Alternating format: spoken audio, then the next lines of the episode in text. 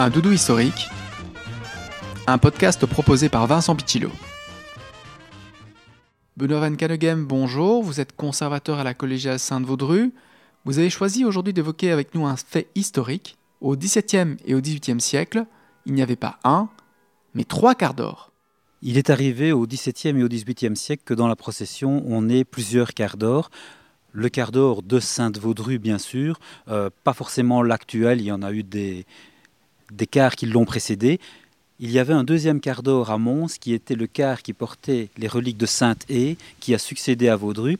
Et quand les chanoinesses de Maubeuge venaient se mettre en sécurité à Mons, elles venaient souvent avec les de Saint-Aldegonde et le quart d'or de Saint-Aldegonde. Mais quand elles étaient à Mons pour plusieurs années, ben, quand il y avait la procession de Sainte-Vaudru, Saint-Aldegonde participait, et donc nous avions alors ces processions-là. 1639 est une date sûre, trois quarts d'or dans la procession, en respectant évidemment un ordre protocolaire. D'abord Sainte-Vaudru, puis Sainte-Haie, et puis euh, Saint-Aldegonde. Et sur le quart d'or de Sainte-Vaudru se trouvait la chasse et le chef de Sainte-Vaudru, et quelquefois aussi la chasse des parents de Sainte-Vaudru.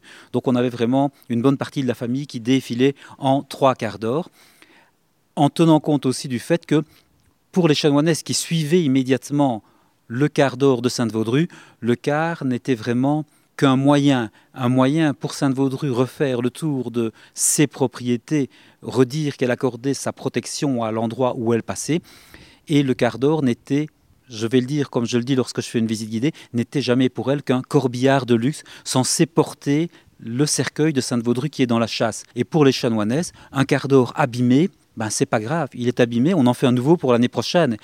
Il plaît plus, on en fait un nouveau pour l'année prochaine. Elle ne lui donnait aucune valeur patrimoniale, il était là pour porter. Et le nom quart d'or n'est pas parce qu'il y a de l'or dessus. Euh, les précédents quarts d'or étaient probablement juste des charrettes avec un peu de velours, un petit ange d'eau et quelques clochettes. Simplement, le fait qu'il soit dit d'or, c'est parce qu'il transporte quelque chose de précieux. Il est quart d'or, c'est un quart qui transporte du précieux, et le précieux, ce sont en l'occurrence à Mons les reliques de Sainte-Vaudru.